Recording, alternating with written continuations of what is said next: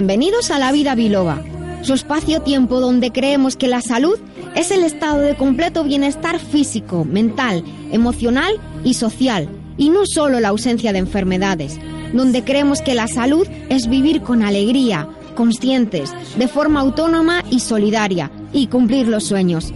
Soy la doctora Nuria Lorite Ayán y comenzamos. Muy buenos días a todos. Estoy, no saben ustedes cuán de feliz de estar de nuevo aquí una mañana más de sábado con ustedes en la vida Biloba, viviendo aquí en Libertad FM unas horas, un par de horas que tenemos por delante para compartir acerca de diferentes temas que afectan a nuestra vida, eh, pues porque nos ayudan a estar más saludables, a sentirnos más felices. Y cuando uno dice la palabra afectar parece que detrás siempre va a venir la palabra negativamente, pero no, también tenemos un montón de situaciones en la vida que nos afectan positivamente Voy a dar los buenos días a mi colaborador, el doctor Benignorna. Buenos días. ¿Qué tal? Buenos días, Nuria. Esto que estoy diciendo es cierto. Hay un montón de cosas que afectan positivamente, ¿verdad? Claro, porque la clave está en el sentimiento. En el sentimiento que pongamos. Puede ser positivo y negativo. Y siendo positivo, todos los pensamientos y las emociones se convierten positivas. Bueno, pues ya lo saben, estamos aquí en La Vida Biloba, un programa que pretende transmitirles salud, transmitirles bienestar, pero sobre todo felicidad, incluso como decimos muchas ocasiones en esos momentos que parecen más difíciles. Pero bueno, este programa no lo hacemos nosotros nosotros solos, el equipo de La Vida Biloba, este programa lo hacemos en Libertad FM, lo hacemos gracias a los técnicos. Hoy tenemos a Daniel López con nosotros, que el que saludamos. Buenos días. Y vamos a contarles de qué vamos a hablar hoy. Hoy vamos a tener en las píldoras saludables, vamos a tratar sobre el cuidado, muy importante, escúchenme, de la circulación y de las varices. Muy interesante porque estamos en una época que ya muchas personas empiezan a quejarse. Otras se quejan todo el año. En la despensa que compensa, hoy vamos a hablar de la fibra, una parte muy importante y muy interesante de, de los alimentos, que además últimamente pues le damos más importancia de la que, de la que tenía antes. Esto lo haremos con Antonio Zarza, nuestro nutricionista colaborador de la vida biloba. En estilo de vida hoy tenemos una sección muy especial, espero que les guste y desde ya les digo que estamos en Facebook, en Twitter, nos llamamos La Vida Biloba, eh, pueden contactar con nosotros a través del teléfono del programa o del WhatsApp 622 56 56 07. En estilo de vida, como digo, vamos a hablar con Johanna Pavón, ella es presidenta de ANAC, la Asociación Nacional de Agencias de Colocación y como se pueden imaginar vamos a hablar de empleo y de desempleo. ¿Cómo nos sentimos cuando estamos desempleados? ¿Cómo superar esa situación desde muchos frentes? Revisaremos nuestra agenda de eventos, luego tendremos en el remitente intermitente Hoy Jesús nos ha dejado trabajo y vamos a hacer la entrevista remitente e intermitente aquí el doctor Benigno Horna y yo. Y estamos muy felices porque tenemos a un maravilloso poeta, tenemos a José Iglesias Sánchez que va a estar con nosotros un rato y estoy segura de que lo vamos a pasar súper bien.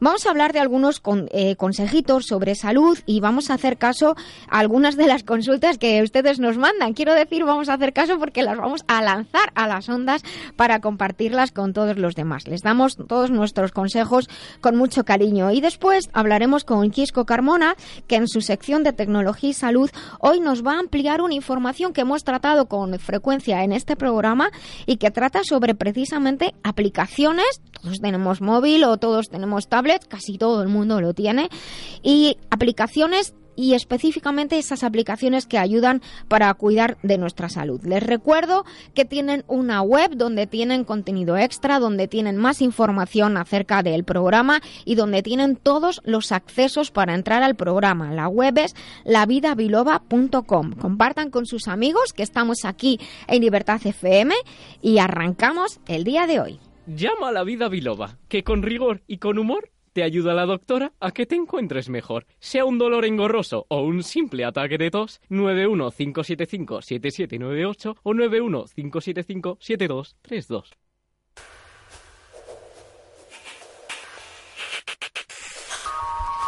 Bien, pues estamos ya al comienzo del programa y tenemos en la vida biloba la sección que llamamos píldoras saludables. Es un tiempo que dedicamos a aprender sobre nuestra salud. Muchas personas, cuando el clima es cálido, incluso en invierno debido a las calefacciones que crean calor en nuestros hogares o en los lugares donde, donde trabajamos, o bien por falta de movimiento, pueden notar que las piernas pesan o incluso un dolor o sensación de calor que puede ser muy molesto. Las venas en las piernas tienen un trabajo difícil para realizar, que es transportar la sangre de, regreso hacia el corazón. Es decir, la sangre baja por las arterias hacia abajo, hacia los pies, y tiene que volver hacia arriba en contra de la tendencia de la gravedad, que como todos sabemos es hacia abajo. Hay venas profundas que no son visibles en la superficie de la piel, que pasan a través de los músculos. Los músculos presionan y provocan un bombeo de los vasos venosos profundos, pero mientras caminamos y en general cuando movemos las piernas, o corremos o caminamos o bailamos, lo cual favorece ese, decimos, retorno venoso. Pero también hay venas que discurren debajo de la piel las llamadas venas superficiales. Como la naturaleza es muy, pero que muy sabia, hay unas válvulas dentro de las venas que impiden que la sangre caiga de vuelta hacia los tobillos. Cada válvula es como una pequeña compuerta que cuando la sangre sube bombeada impide su regreso porque la propia sangre cierra esas compuertas o válvulas, como si fuera a cerrar un armario desde dentro, por así decirlo. Si una válvula en una vena superficial se debilita o se daña, la sangre puede refluir hacia atrás, que en este caso es hacia abajo, y causar una presión adicional en la vena, de esta manera estirándola o ensanchándola, y con el tiempo también se inflama. Esto puede conducir al desarrollo de lo que llamamos venas varicosas, varices o las pequeñas arañas vasculares. También los vasos inflamados por otras razones terminan provocando este efecto de reflujo hacia abajo y acumulación en la parte baja de las piernas. De hecho, normalmente empezando por los tobillos, como digo. Nuria, ¿cuáles son las posibles complicaciones de las varices?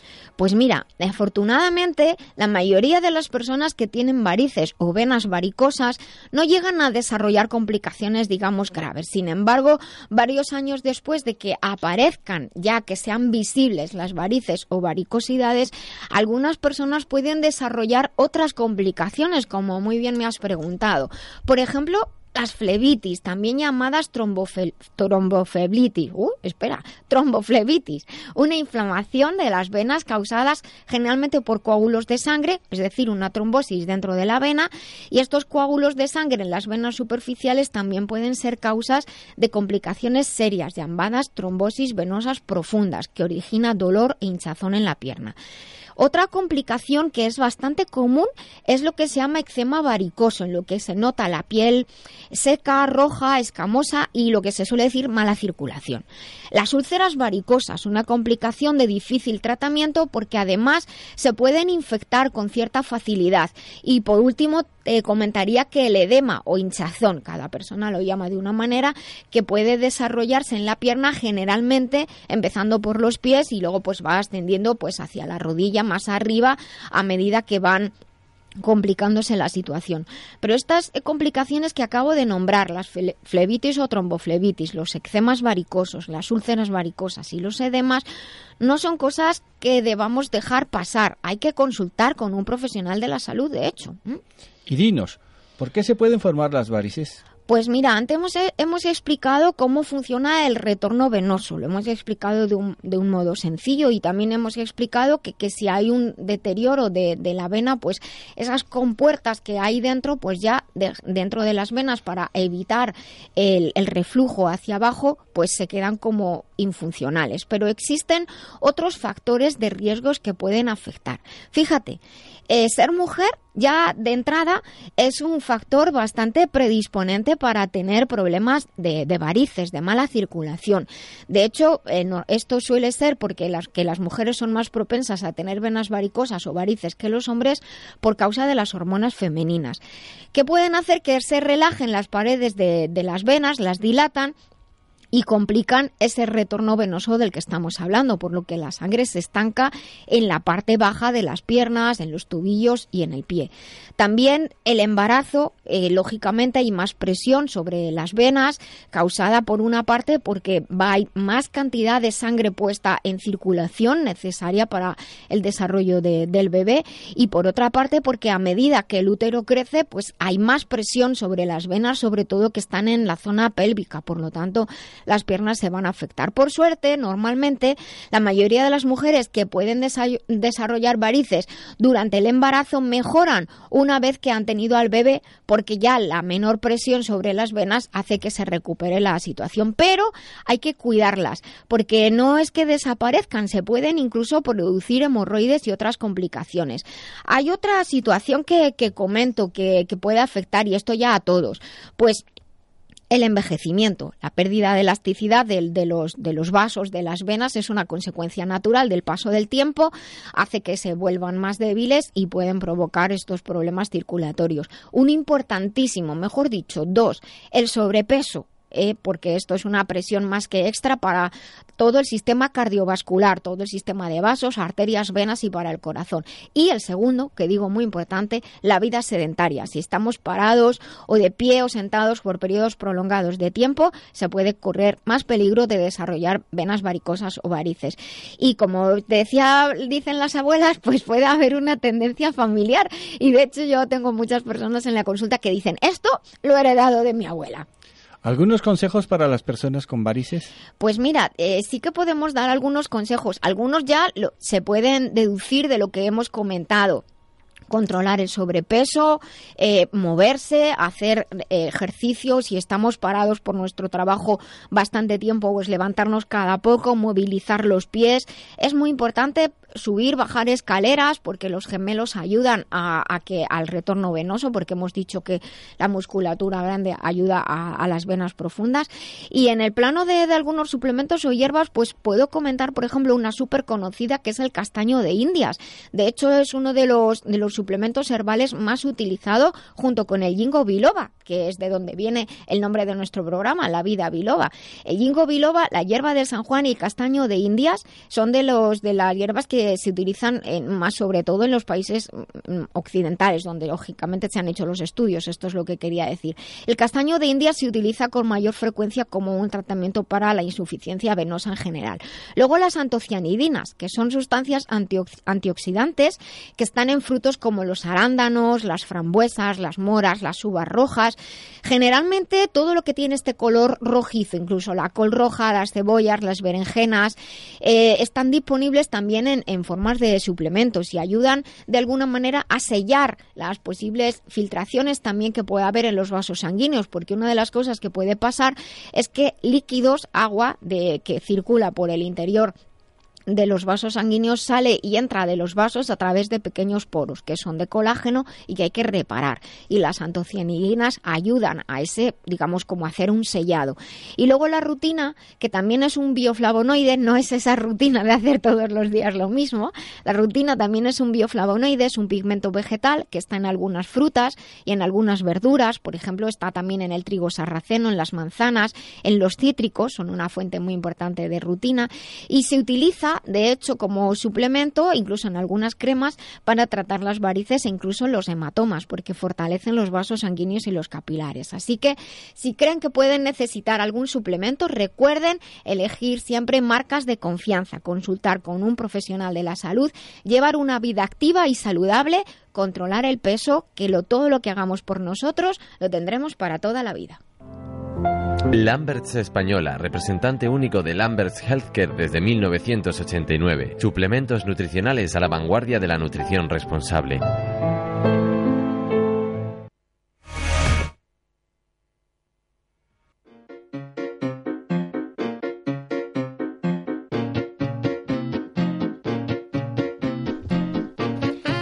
Muy bien, pues ya estamos aquí en, en la vida biloba, en la despensa que compensa. Eh, no sé si saben ustedes, pero este programa, La Despensa que Compensa, viene de muy antiguo, de, de otras veces que, he trabajado en radio y concretamente de un programa en el que yo preparaba una sección para personas mayores. Y como las personas mayores tienen tendencia a tener trucos y utilizar cosas para diferentes cosas que no son las del uso original, Pues ahí quedó el nombre La despensa que compensa. Así que nos acompaña este programa, esta sección en la vida biloba y nos acompaña para hacerlo Antonio Zarza, nuestro nutricionista. Buenos días, Antonio. Buenos días, Nuria. Oye, hoy te oigo fenomenal, qué gusto. Hoy estoy en el despacho, en el despacho es amplio, entonces se escucha bien. Bueno, pues nada, pues eh, me alegro mucho porque te oímos todos muchísimo mejor. Pues hoy vamos a hablar de la fibra, ¿verdad? La fibra es uno de los ingredientes más importantes de los alimentos y desde hace unas décadas ya conocemos su trascendencia y función protectora y ya no se retira de los alimentos pensando que es un desecho como ocurría antes, sino que se utiliza y de hecho figura en el listado de ingredientes ingredientes de los alimentos. Ahora bien, lo que llamamos fibra alimentaria no es solo el salvado o lo que se entiende normalmente como la piel de los granos de los cereales. Además, aunque se diga fibra alimentaria, alimentar lo que se dice alimentar, la fibra no alimenta, pero favorece funciones esenciales para nuestra salud. En cuanto a tipos químicos, hay distintas sustancias que forman parte de lo que se llama fibra, que es un conjunto así de, sustancias, y la fibra es una parte de generalmente de los vegetales que resiste a la digestión para que nos entendamos. Por eso es que no nos aporta nada que entre en nuestro organismo y nos, nos alimente, como solemos decir. En un plano más sencillo, solemos decir que hay dos tipos de fibra, la fibra soluble y la insoluble. Yo voy a explicar la fibra soluble. La fibra soluble eh, absorbe agua en el tracto intestinal y se convierte en una especie de gel durante la digestión. Así facilita y suaviza el tránsito intestinal porque crea volumen e hidratación, lo cual se considera un efecto laxante pero de tipo emoliente. Esto favorece el proceso digestivo, evita la absorción de algunos elementos que incorporamos a nuestra dieta, eh, por ejemplo, disminuye la absorción de grasas y de esta manera ayudando al control de los niveles también de, glucosa y ayudando al control de peso.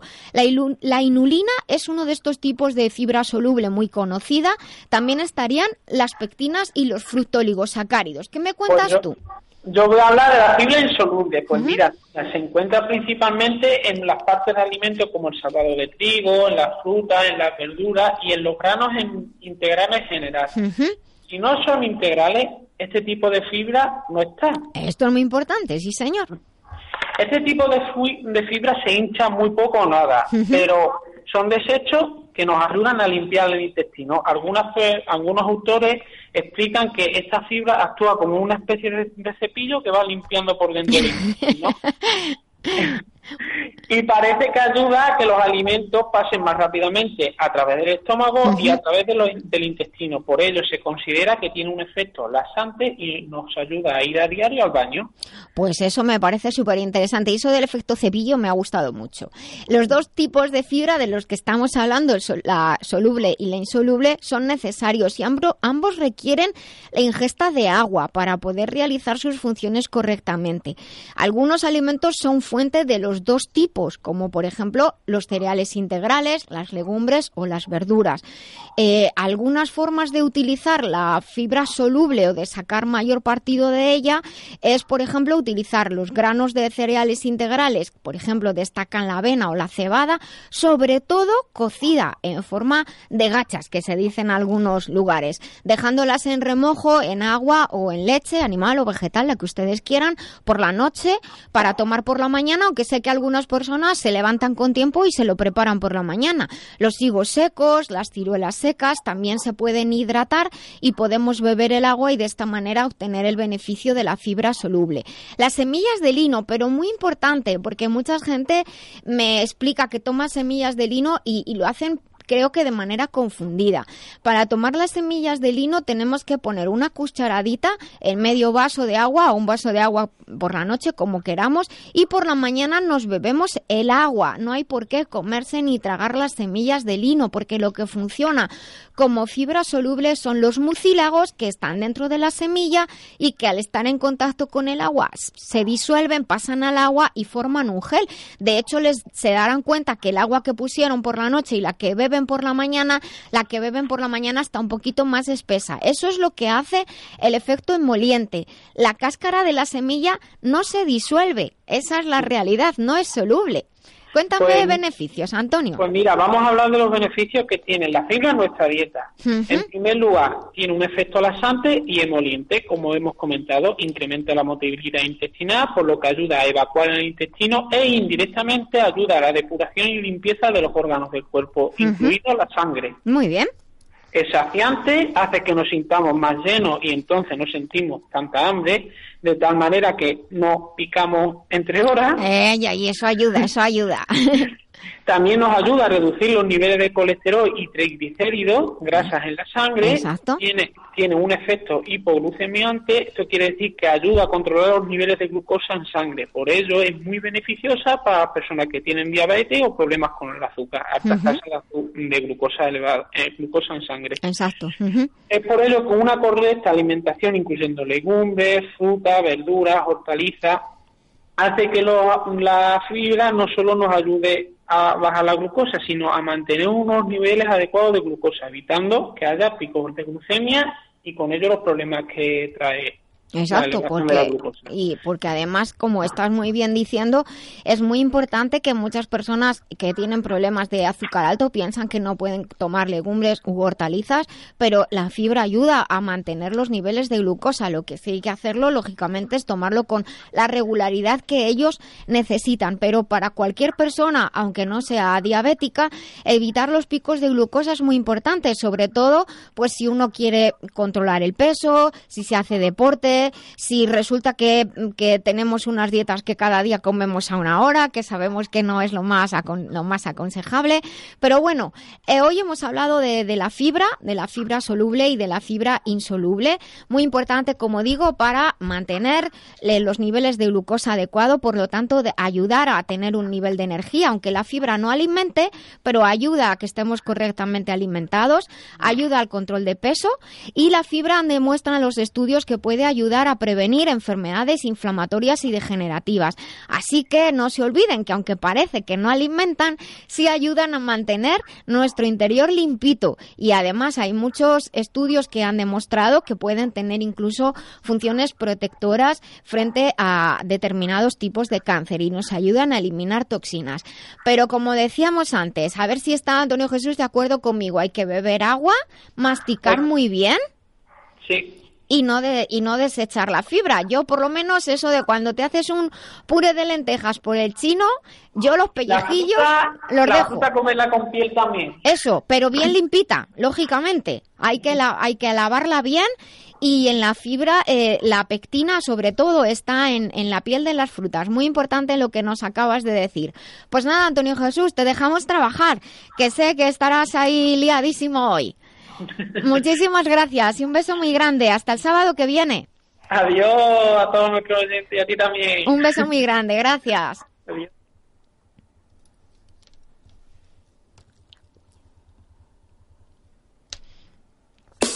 Todo lo necesario para los profesionales de la salud, también tecnología y materiales de fisioterapia y acupuntura de primera calidad con total seguridad en globalmedicalzone.com. Te ayudamos en todo lo necesario para tu práctica diaria. Encuéntranos en globalmedicalzone.com y en el teléfono 697 13 45 22. Porque el bienestar de muchas personas depende de ti. globalmedicalzone.com.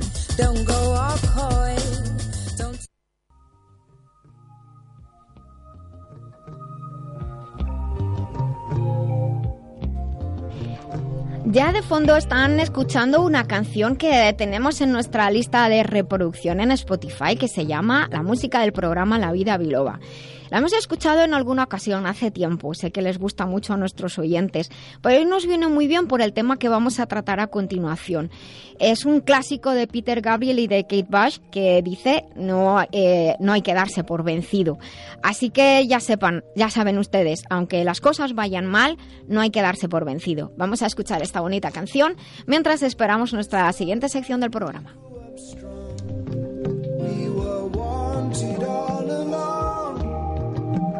I was taught to fight, taught to win.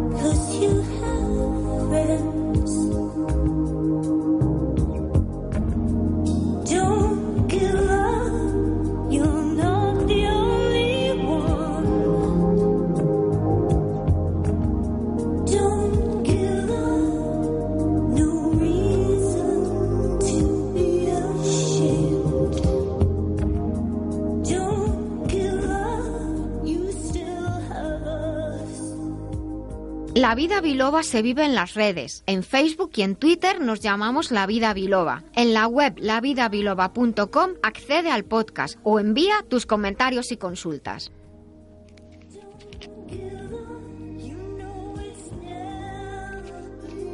Bueno, pues ya vamos terminando de escuchar esta bonita canción y entrando en nuestra sección de estilo de vida. Hoy vamos a hablar de un tema muy importante, que es el tema de- del empleo. Y vamos a hablar de, de la experiencia de, de estar empleado y sobre todo de la experiencia de estar desempleado. Para muchas personas, según la edad, pues es posible que esta época en la que estamos viviendo ahora, me parece que estamos saliendo ya, pero ya llevamos muchos años, de 10 años, eh, sea la primera vez que se han enfrentado a estar en el paro. Pero hemos de recordar que esto no es la primera vez que ocurre y que ha habido otras crisis en todos los países, pero bueno, nosotros estamos en España, en los años 70 hubo uno, en los años 80, en los 90, donde las tasas de paro fueron muy altas. Eh, yo recuerdo eh, la primera vez que oí la palabra paro, siendo muy niña, y que entonces las personas cuando alguien estaba en el paro, eh, eh, cuando se sabían que alguien estaba en el paro, le miraban mal. Muchos pueden extrañarse de lo que estoy diciendo, pero es así.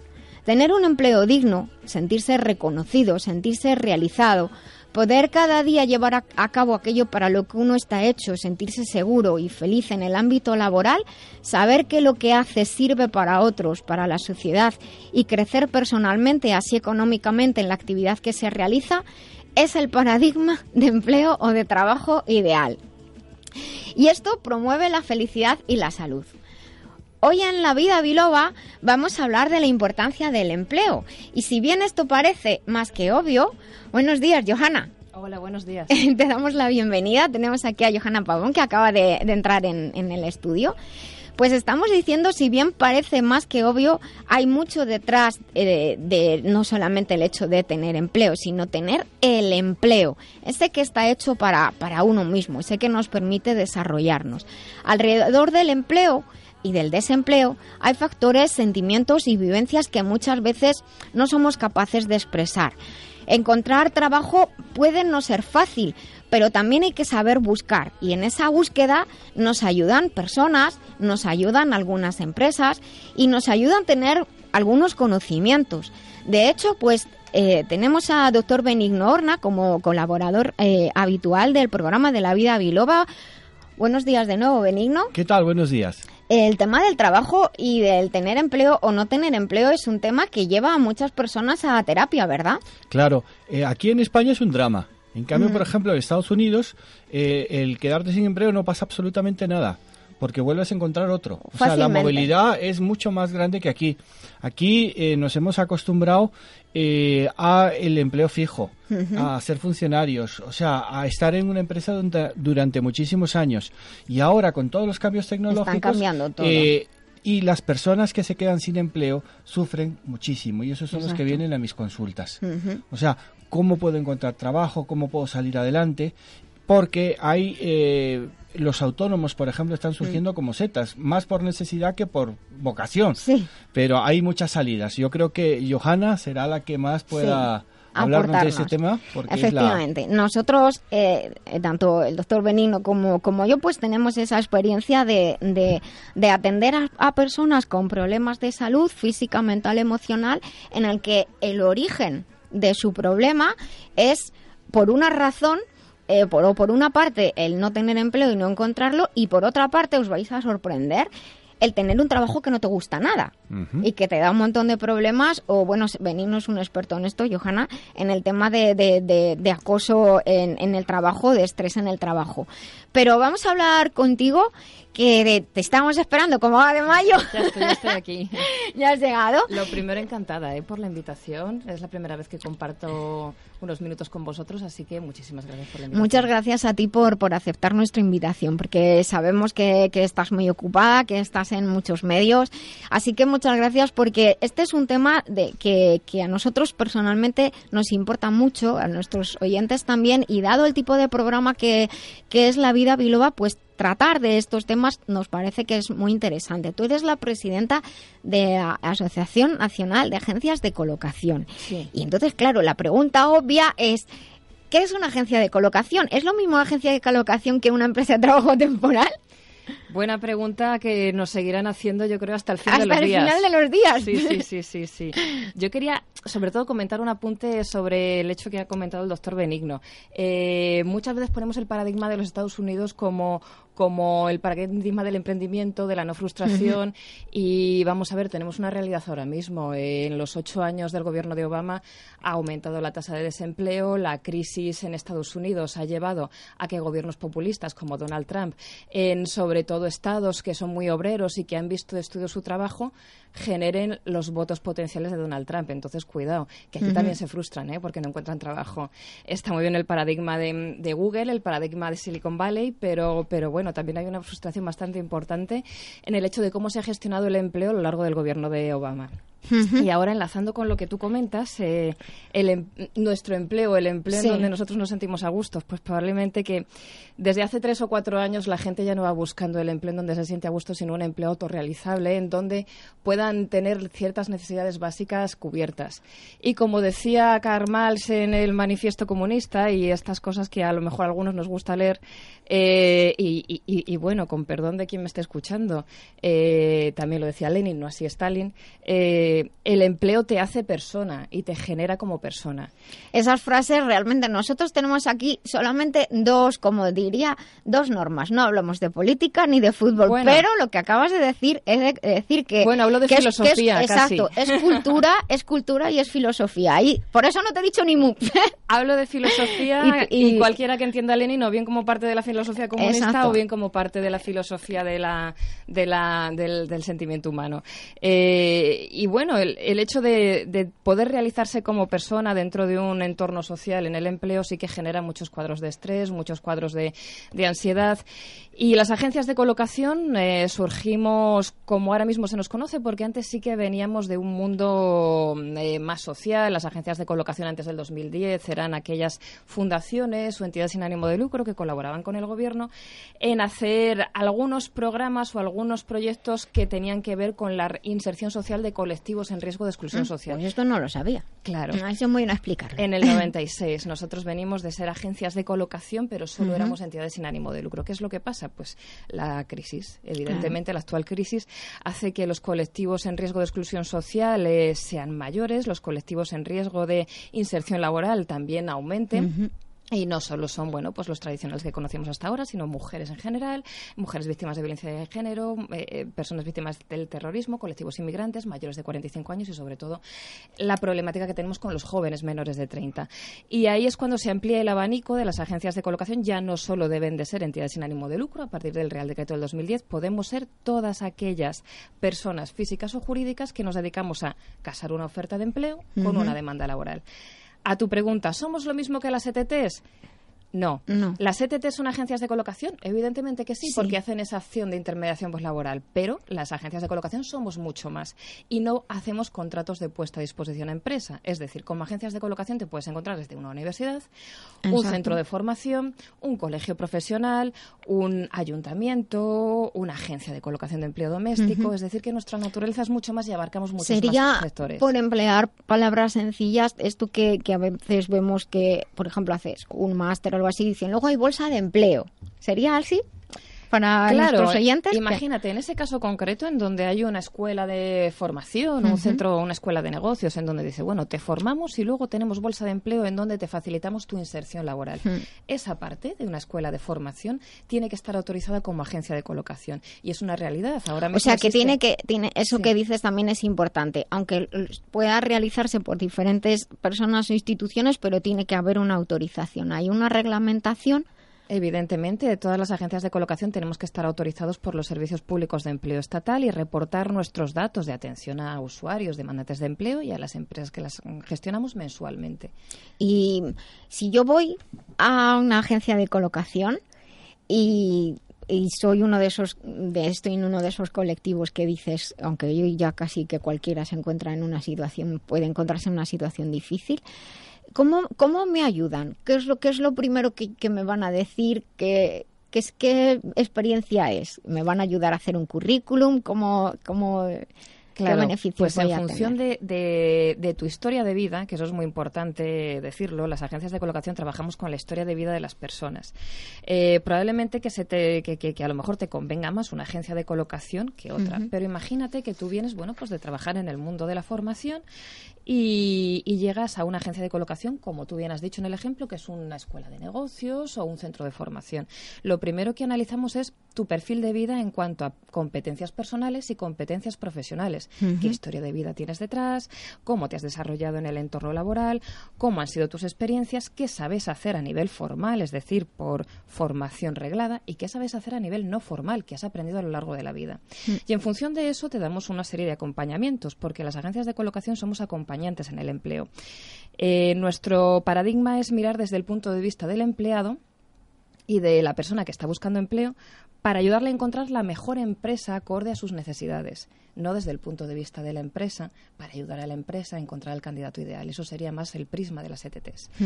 En ese sentido, te acompañamos, te buscamos los recursos de búsqueda activa de empleo, te entrenamos para llevar a cabo las mejores entrevistas que saquen tus potenciales, te presentamos a empresas y en el momento en donde se realiza la inserción laboral, eh, te seguimos acompañando durante tres, cuatro meses para adaptarte a la situación del puesto de trabajo que Claro. tienes, sobre todo porque a lo mejor muchas veces has venido de situaciones traumáticas en este lado de crisis en donde te has tenido que encontrar con expedientes de regulación de empleo o con despidos improcedentes.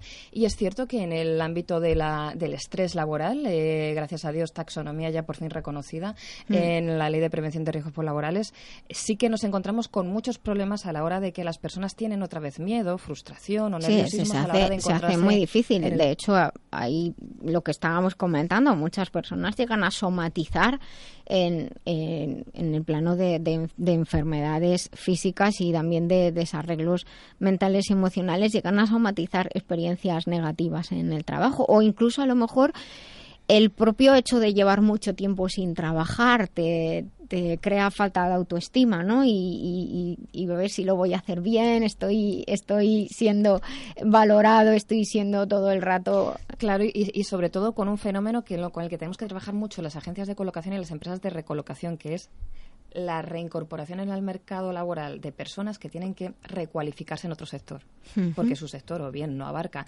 toda la demanda laboral de personas que, que se necesitan, por ejemplo, el caso de la construcción, Sí. caso de, de, de la inmobiliaria, caso de mm, el sector bancario, que ahora mismo con lo del Banco Popular pues hemos visto también otro problema y el sector bancario lleva destruyendo puestos de trabajo desde, desde el 2012, entonces tienes que enfocarle a la persona que haga competencias nuevas a determinadas edades en donde es muy complicado y la inseguridad también se palpa en ese sentido. Y de todas maneras, tú antes decías, y yo me he apuntado, era la parte de, de, de eh, formación formal y no formal, por así decirlo, competencias formales y no formales. Y es verdad que muchas veces uno a lo mejor dice, tú que has estudiado, pero lo que has estudiado no lo desarrollas porque estudiaste en su momento algo que elegiste y luego resulta que la vida te ha llevado por otros derroteros o de pronto te das cuenta de que no, lo que tú quieres hacer o desarrollar en tu vida no tiene nada que ver con lo que, Como con lo a que casi muchos nos ha pasado, ¿verdad? Exacto. Y, y luego, mira, el otro día yo hablaba con, con una antigua alumna y me, y me preguntaba, ¿pero ¿y los planes de estudio son, son oficiales? Digo, mira, si planes de estudio oficiales en lo que es la formalidad no hay tantos. La mayoría de lo que hacemos todos es luego tener un- una formación que es lo que tú quieres hacer, sea o no oficial en ese sentido. Entonces, digo, me acuerdo los primeros MBAs no eran no eran oficiales, de hecho, la gente que hacía los másteres en administración de empresas. Entonces, esto es importante porque algunas personas perciben como un fracaso el haber dedicado X años a una carrera universitaria y que luego descubran que resulta que no era eso lo que querían hacer.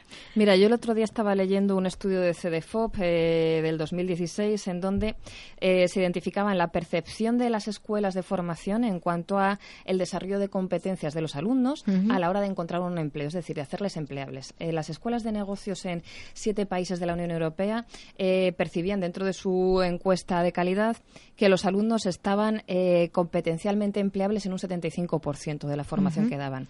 Cuando le preguntabas eh, a esos a, a las empresas en las que se les había derivado los, a los alumnos en este estudio de CDFOP, las empresas te decían que solo tenían competencias empleables en torno a un 20-25%. Entonces, ese gap entre Claro, lo que eso nos formamos una y lo que la diferencia empresa se requiere Mm. es un problema que ahora mismo nosotros además hacemos un foro de empleo 2020 para trabajar los retos del futuro, porque además ahora mismo también estamos en una cuarta revolución industrial en donde no es lo mismo lo que se nos, exigía como empleados o como trabajadores antes de la crisis que ahora.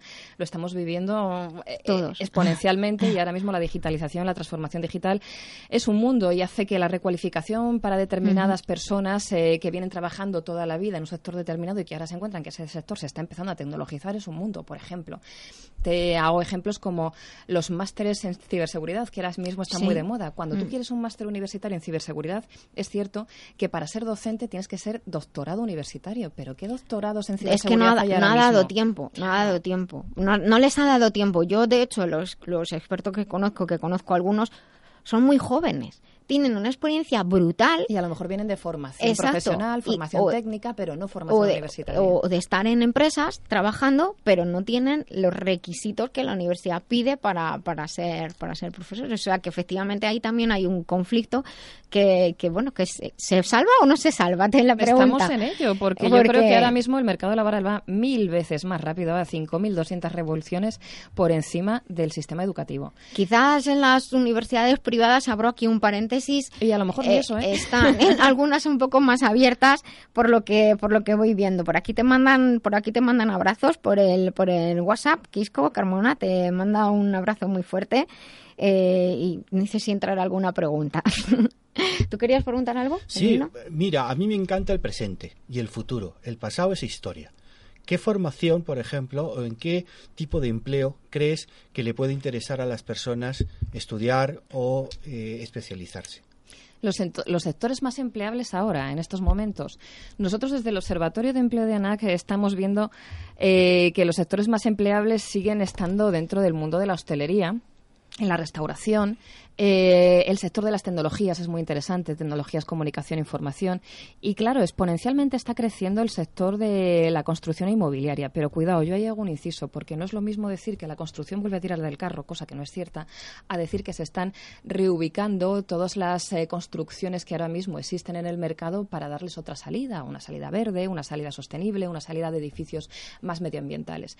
Y dentro de lo que nosotros estamos observando, el sector de la inmobiliaria sí que está volviendo a tirar eh, de, la, de la gestión de las contrataciones. Entonces, eh, yo lo primero que les diría depende de, claro, de quién me lo pregunta. No es lo mismo que me lo pregunte un joven de 20, 25 años o mm, de 16 años que acaba de salir de su ciclo formativo de grado medio a que me lo pregunte una persona de 45 años, en donde probablemente tenga que recolocarse y mm, hacer una mm, eh, gestión de las competencias distintas o aprender nuevas competencias.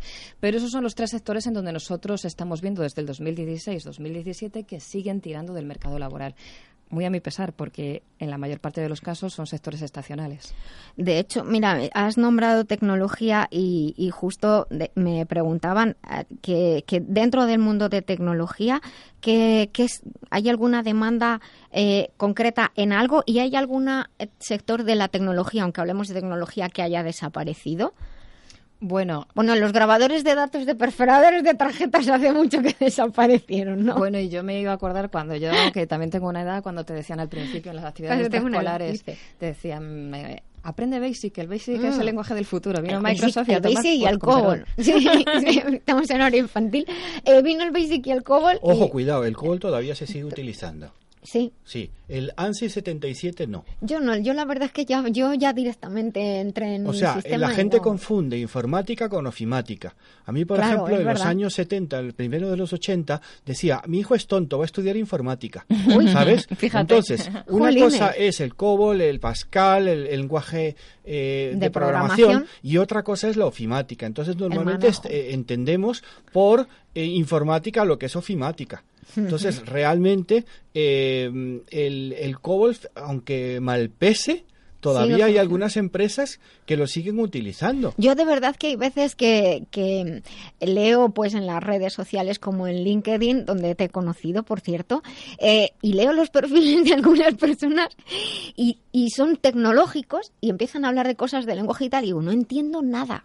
No entiendo nada, empiezan a ver aparecer ahí palabras. Ahora es el mejor momento para, con perdón, bajo mi punto de vista, para encontrar trabajo. O sea, tú tienes Internet, que es una verdadera maravilla. O sea, lo, lo- lo importante no es lo que tú sabes, lo importante es lo que tú haces con lo que sabes. Mm. O sea, Ujú. hay gente que eh, estoy totalmente de acuerdo con Johanna, de que está como muy preparada, pero no sabe cómo llegar a ello. Están diciendo yo que entiendo. muy buen matiz, están diciendo Ya, por aquí. Yo entiendo eh, que lo que vosotros hacéis es poner a la empresa y a la persona en contacto. Ah, eh, porque lo, más importante Pero desde el punto de vista del empleado. Sí, del Eso, empleado, exacto. pero también de la empresa de una, de una manera o de otra. Mm. Eh, para mí, eh, Darwin es un poquito antiguo. Decía, el, el, el, el- solo va a sobrevivir el más fuerte, Mm. pero el más fuerte es aquel que se sabe adaptar. De ahí lo de la cuarta revolución industrial que tú comentabas. Ya eh, Alvin Toffler en la tercera ola, en los años 70, hablaba muchísimo de los cambios que iba a haber. La gente no le creyó. Luego hizo premisas y... eh, eh, eh, espérate, otro libro que era Premisas y, Futuros, que realmente eh, lo fue haciendo. Entonces yo entiendo que lo que vosotros hacéis es formidable en el aspecto que ponéis en contacto a dos sectores que se tienen que encontrar. ¿Es así? Sí, es así, pero como bien comentaba Nuria, desde el punto de vista del, del empleado y por lo tanto tú has dicho una cosa que, que, bueno, que es- hay que tenerlo en cuenta. Eh, la capacidad de autovenderse o de branding personal, como se llama ahora, en, en las actividades de orientación profesional que hacemos a, a las personas que están buscando empleo, porque también en el fondo hay una labor de counseling, de psicología laboral, Mm. que todas las agencias de colocación, cuando trabajan en un programa de adaptación al, al- al empleo, al mercado laboral, eh, sí que trabajamos con los candidatos. Hay un problema de base fundamental y es la desesperanza que muchos colectivos estamos viendo a la hora de volver a ser eh, personal activo. Y con personal activo estoy diciendo, o bien una persona eh, empleable que está buscando un trabajo activamente, inscrito en distintas oficinas públicas de empleo, en distintas agencias de colocación, o bien que ya está trabajando. Eso es ser una persona activa, es decir, no te desanimas de estar todavía en el mercado laboral. Mira, has, has dicho una cosa que ha notado porque, porque me parece interesante, lo que es cómo aprender a, ven- a venderte a ti mismo. El branding Sí, eh, sí, sin sí. embargo, hay personas que a lo mejor por su trabajo, que a lo mejor es más técnico, por así decirlo, ellas no saben, digamos, de palabra venderte. Entonces, Exacto. vamos a explicar a nuestros oyentes que, que venderte no significa ir tú a venderte y decir, mira qué bueno soy, lo que sé, sino vamos a explicar qué significa eso y en qué manera se puede hacer, porque a lo mejor hay personas que dicen, pero si yo es que soy un estupendo técnico de laboratorio y yo no sé venderme, o les da vergüenza, Claro. hay personas que no tienen don de Y palabra. es verdad porque es que las relaciones entre el trabajador y la empresa han cambiado mucho. Incluso las relaciones entre estar dentro del mercado laboral ahora y antes también han cambiado bastante. Incluso la forma de enamorarnos también ha cambiado bastante. Sí, sobre bueno. todo teniendo en cuenta que muchas redes sociales, aunque sean eh, por laborales, también sirven Sí, para, sí, exacto, para esas exacto, relaciones exacto. personales. Eh, nosotros dentro de las agencias de colocación lo que hacemos primero para potenciar esos elementos de autobranding es detectar y que eh, las personas sean conscientes de sus competencias, tanto personales como profesionales. Muchas veces no sabemos quiénes somos, o Mm. cómo trabajamos, o cómo somos como trabajadores, eh, cómo somos en nuestro entorno laboral, cómo somos en nuestro entorno de ocio. Entonces, lo primero que hacemos es detectar nuestros eh, constructos, como diría Kelly, eh, y identificárselos a la persona, que sea consciente de lo que tiene y de las potencialidades que puede sacar al entorno. La ventana de Yohari, el 360, vendría geni- genial para ese tipo de temas. Tal vez sea un poco tecnológicamente avanzado, pero realmente para que la persona se, que sepa si es competente inconsciente o es inconsciente competente. O sea, es muy interesante eh, que nos pongamos, para mí lo más importante es la actitud. Si la persona quiere trabajar, trabaja, De lo que sea, casi. de lo que sea. Bueno, Bueno. vamos a darle matices, que a lo mejor hay oyentes que nos están Claro, escuchando y te dicen quieren trabajar y no encuentran un Sí, trabajo. pero lo que no quieres hacer es eh, una persona que hace un máster, una carrera y tal, que le coloquen realmente eh, en la posición que él busca. En mi época, en los años 70, las universidades no, no, no daban clase por la mañana, porque todo el mundo trabajaba. O sea, realmente los, los hijos nuestros, o sea, yo tengo ya sesenta y pico años, o sea, podría tener hijos de de treinta y pico años, lo que tienen que hacer es realmente ponerse a trabajar antes. O sea, la gente se le caen los anillos, con perdón, es uno, una opinión. Acuérdate que no podemos hablar de política. Y no podemos generalizar tampoco. ¿eh? Tampoco. No, no, que hay, hay, hay situaciones muy complicadas. Y luego también hay ver- es verdad que, como estaba yo diciendo, hay personas que no saben venderse y hay personas que, que no saben, no tienen capacidad Claro. para trabajar, no tienen versatilidad para decir a mí me da igual y yo vendo botellas de agua. Te pongo un ejemplo, fíjate. Me queda un minutillo. Vale, Hmm. un- en un minuto. La cantidad de personas que han trabajado en el sector de la construcción y que ahora tienen que trabajar como camareros y hosteleros. Es que no tiene nada que ver. Es muy complicado y es muy complicado Por el- autovenderse es ahí. simplemente el trato con el público Por ya eso. es diferente, tienes toda la razón. Te, te pido en 30 segundos que me digas qué es lo que más te gusta de tu trabajo. Cuando una persona nos dice que le hemos ayudado y que ha encontrado un puesto de trabajo que le ayuda para seguir viviendo dignamente. Y ahora dinos dónde te pueden encontrar. Pues mira, nos pueden encontrar la sede nacional de ANA, que está en la calle San Bernardo, número 20, primera planta. Y además, ahora que estamos en las. eh, que, que Internet es la base de la búsqueda de todo, estamos en www.anac.com.es. Pues ya lo saben, anac.com.es, calle San Bernardo 20 de, de Madrid. porque nos escuchan desde toda España. Tenemos el podcast que se quedará colgado en la web de la vida biloba.com. Si necesitan algo o alguna consulta, pueden escribir a la asociación, imagino. Y espero que, que podáis seguir ayudando a muchísimas personas como hasta ahora. Mil gracias por tu tiempo, por tus conocimientos. La verdad es que me ha encantado tenerte con, con nosotros. Muchísimas gracias, mucha suerte, gracias. Ah, Espero que vuelvas pronto. Pues nosotros vamos ya con, con las noticias en La Vida Biloba y les espero. Después sigan con nosotros aquí. Díganles a sus amigos que estamos en Libertad FM.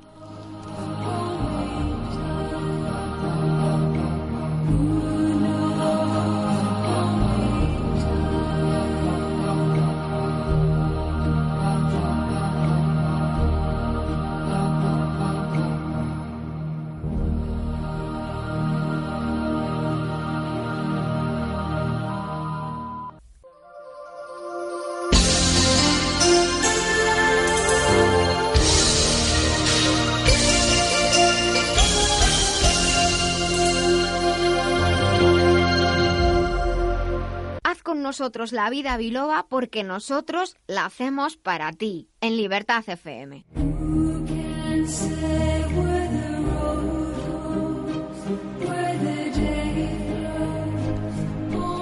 Pues ya estamos aquí en la segunda hora del programa. Muchísimas gracias a todos los que están con nosotros desde las 12 de la mañana. Ahora son las 13 y 8, las 12 y 8 en las Islas Canarias.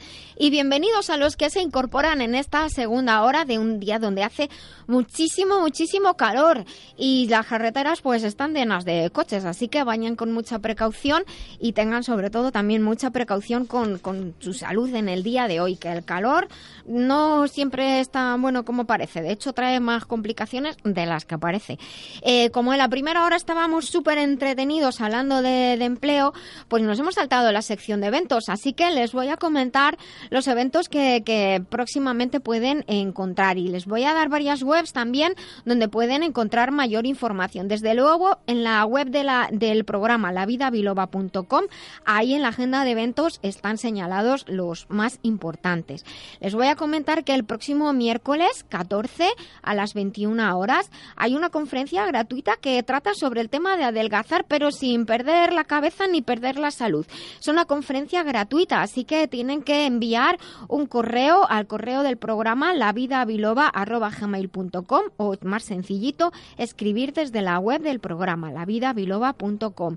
También les comento que se está preparando toda la nueva formación para el curso 17-18 de la Escuela Biloba y en la web biloba.es pueden encontrar los programas. Hay una nueva formación para el cuidado y optimización del sistema locomotor sobre endometriosis y modu- modulación, un máster en salud femenina. Pueden ir ya reservando sus plazas y sepan que si tienen algún evento que comunicar, pues nos los pueden enviar aquí. Y ya por último, pues tienen una web que está mi nombre, nurialoriteayan.com, donde pueden encontrar diversas noticias, eventos, fotos, eh, pues no sé, pues para compartir cositas. Pues vamos a continuar en la vida biloba con Daniel López como técnico. Buenos días, Daniel, de nuevo. Y con Benigno Horna como colaborador en el día de hoy. ¿Qué Hola, tal? Benigno. Pues vamos a continuar y vamos a continuar con una de las secciones más queridas de nuestros oyentes.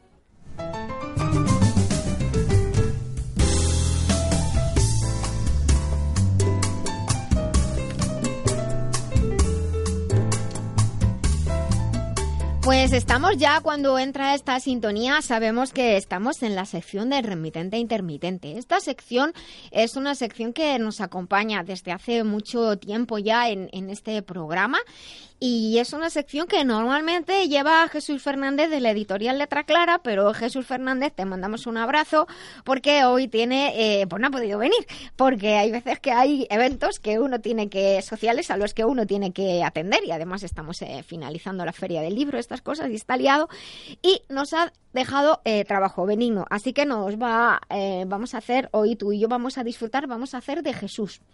Vamos a seguir disfrutando. Vamos a seguir disfrutando del programa. Y eh, hoy vamos a hablar de, de un, de un poeta que se llama José Iglesias Benítez. Vamos a hablar con él. Y ha sido una cosa muy curiosa porque es un, es un poeta que, bueno, no, no es. Antes hablábamos de, de la formación que uno tiene y lo, lo que luego se dedica, pero efectivamente, pues como, como formación inicial, pues no, uno no, no se formó en poesía y, inicialmente, por lo menos él. Y resulta que si ustedes buscan el nombre de, de este autor, de este poeta, José Iglesias Benítez, del cual le- les invito a hacer, y buscan en internet, pues pueden encontrar su historia. Y ahí resulta que nos encontramos que uno de nuestros colaboradores, Chema Lorite, resulta que ha prologado eh, algunos de, de sus libros y resulta que son súper amigos. Así que me han prometido que van a venir eh, Chema y Chema Lorite y José Iglesias Benítez, que van a venir aquí un día al programa a hablar de lo que a ellos les dé la gana, benigno, no sabemos lo que van a hacer. Yo les he dicho que aquí tienen espacio y tiempo libre, que hagan lo que quieran y a ver qué es lo que, lo que nos preparan. Y tenemos ya a José al otro lado del teléfono. Eh, pues está, está entrando todavía. Bueno, de todas maneras, sabemos que es extremeño, que nació en 1955 y que se dedica a la poesía. Y le vamos a preguntar, nos pueden enviar también las preguntas que ustedes quieran realizar al 622 56 56 07 o pueden escribirnos en el Facebook en arroba la vida biloba. Porque escribir, escribir no es fácil, Benino, tú eres autor, pero escribir poesía es muy difícil. O nos creemos que es lo que hacemos de jovencillos ahí soltando Hombre, nuestros sentimientos y Yo llevo pensamientos. 32 libros y solamente uno era de poesía. ¿Y qué tal te fue? Fue el primero. ¿Y, que- y, y- y te fue bien? Eh, ¿Te salió bien? Hombre, Lo el- lees ahora y dices, ¿cómo escribí yo esto? El, el final decía, el autor se da tanto en una obra que miedo tiene a presentárselo a los amigos y a otras personas porque muchas veces ni estos lo logran comprender. Pues mira, te, te cojo la frase. Buenos días, José. Sí, buenos días. Buenos días, Nuria. Pues ya estamos, eh, hemos, estábamos contando a nuestros oyentes que íbamos a hablar con, contigo, con José Iglesias Benítez, y hemos contado que, que resulta que, que Chema Lorite y, tú, usted se, se conocen, que, que son amigos hace mucho tiempo, de, am- amigos de, de, la vida, pero amigos de la poesía, además. Mm, Hemos sido como hermanos siempre, tanto en la vida como en la poesía, como bien dices. Empezamos juntos hace muchísimos años en la prehistoria casi. En la prehistoria. pues además, eh, sabemos también, eh, la semana pasada tuvimos en el programa al colectivo Tirarse al Folio y resulta que, que, que había, eh, había usted escrito el, el prólogo también para, para la, una presentación de uno de los libros. Y estamos aquí, el doctor Benigno Y yo, comentando que escribir poesía no es tan fácil, porque, porque así escribirlo de manera libre, que a uno le parezca que saca sus sentimientos como en la adolescencia, parece sencillo, pero, pero escribir con, la, con las reglas, la norma, la, la, la norma poética, la métrica poética, yo siempre he pensado que el poema al final se iba a la porra, porque en el juego contaban las sílabas, tenías que quitar una palabra y poner otra. ¿Esto es así o no? Vamos a ver, supongo que como todo es cuestión de, de técnica. La técnica se aprende. Anda. Sí, Ujú. eh, a veces cuando dicen, hombre, eh, es que eres un buen sonetista o escribes muchos sonetos, ¿no? Cosa que nos decían muchísimas veces Ujú. a Chema Lorite o a mí. Bueno, pues, eh, eh, claro, eh, el soneto se aprende. Yo siempre contesto, eh, el soneto es como hacer un crucigrama, tienes que aprender a pensar en endecasílabos, a medir endecasílabos sin necesitar medirlos, sino que salgan con fluidez, pero ahora hay que conseguir que ese soneto sea un buen poema. Claro. Claro, Claro. no es lo mismo hacer eh, unos versos que hacer un buen poema. Eh, es aquello, la poesía tiene que comunicar, llenar, decir algo. eh, y al primero que se lo tiene que decir es al autor. Cuando me dicen, ¿tú por qué escribes o para qué escribes? Pues en principio escribo en primer lugar para mí mismo.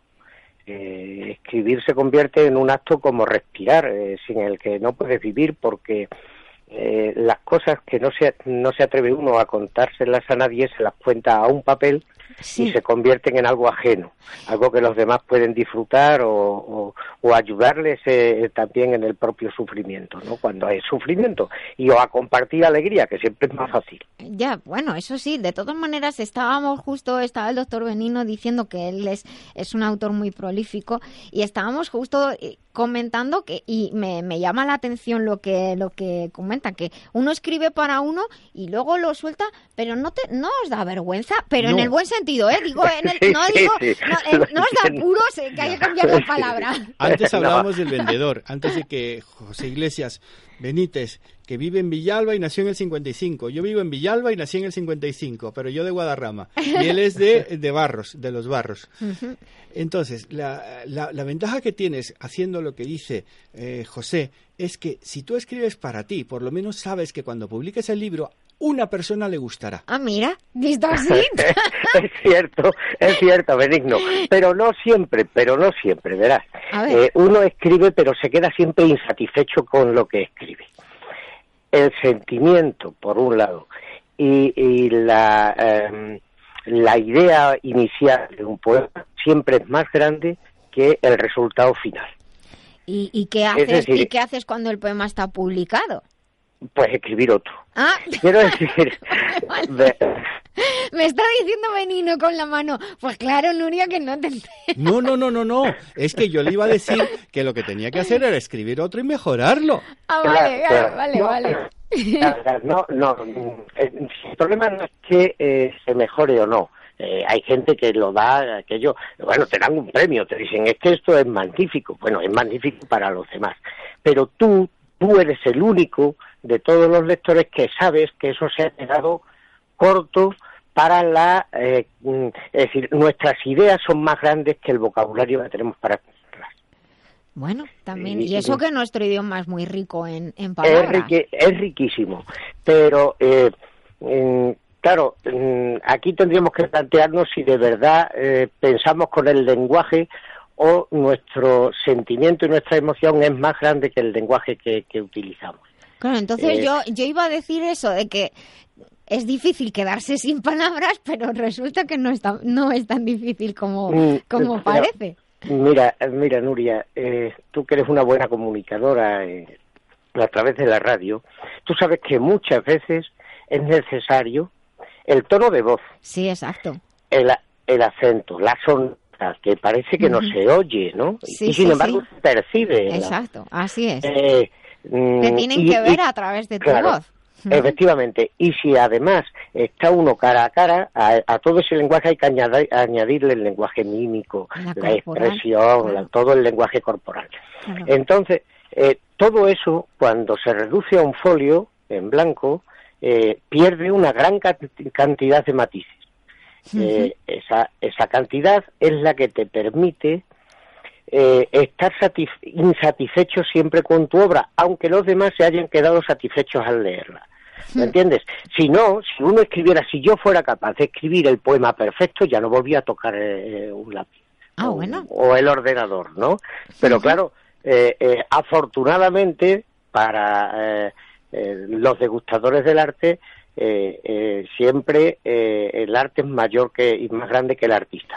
Pues ahora tengo una pregunta que se me viene a la cabeza. Entonces, eh, escribe, se siente, digamos, insatisfecho y recibe un montón de premios y cómo se siente uno cuando recibe un montón de premios. Eh, ¿Eso motiva? Eh, supongo que sí, pero ¿hay alguna vocecilla por dentro que dice, "Mm, mm, mm, José, tenemos que seguir mejorando? ¿Cómo es esto? Eso es, son las dos, justamente lo has descrito perfecto. Son las dos cosas, Nuria, son las dos cosas.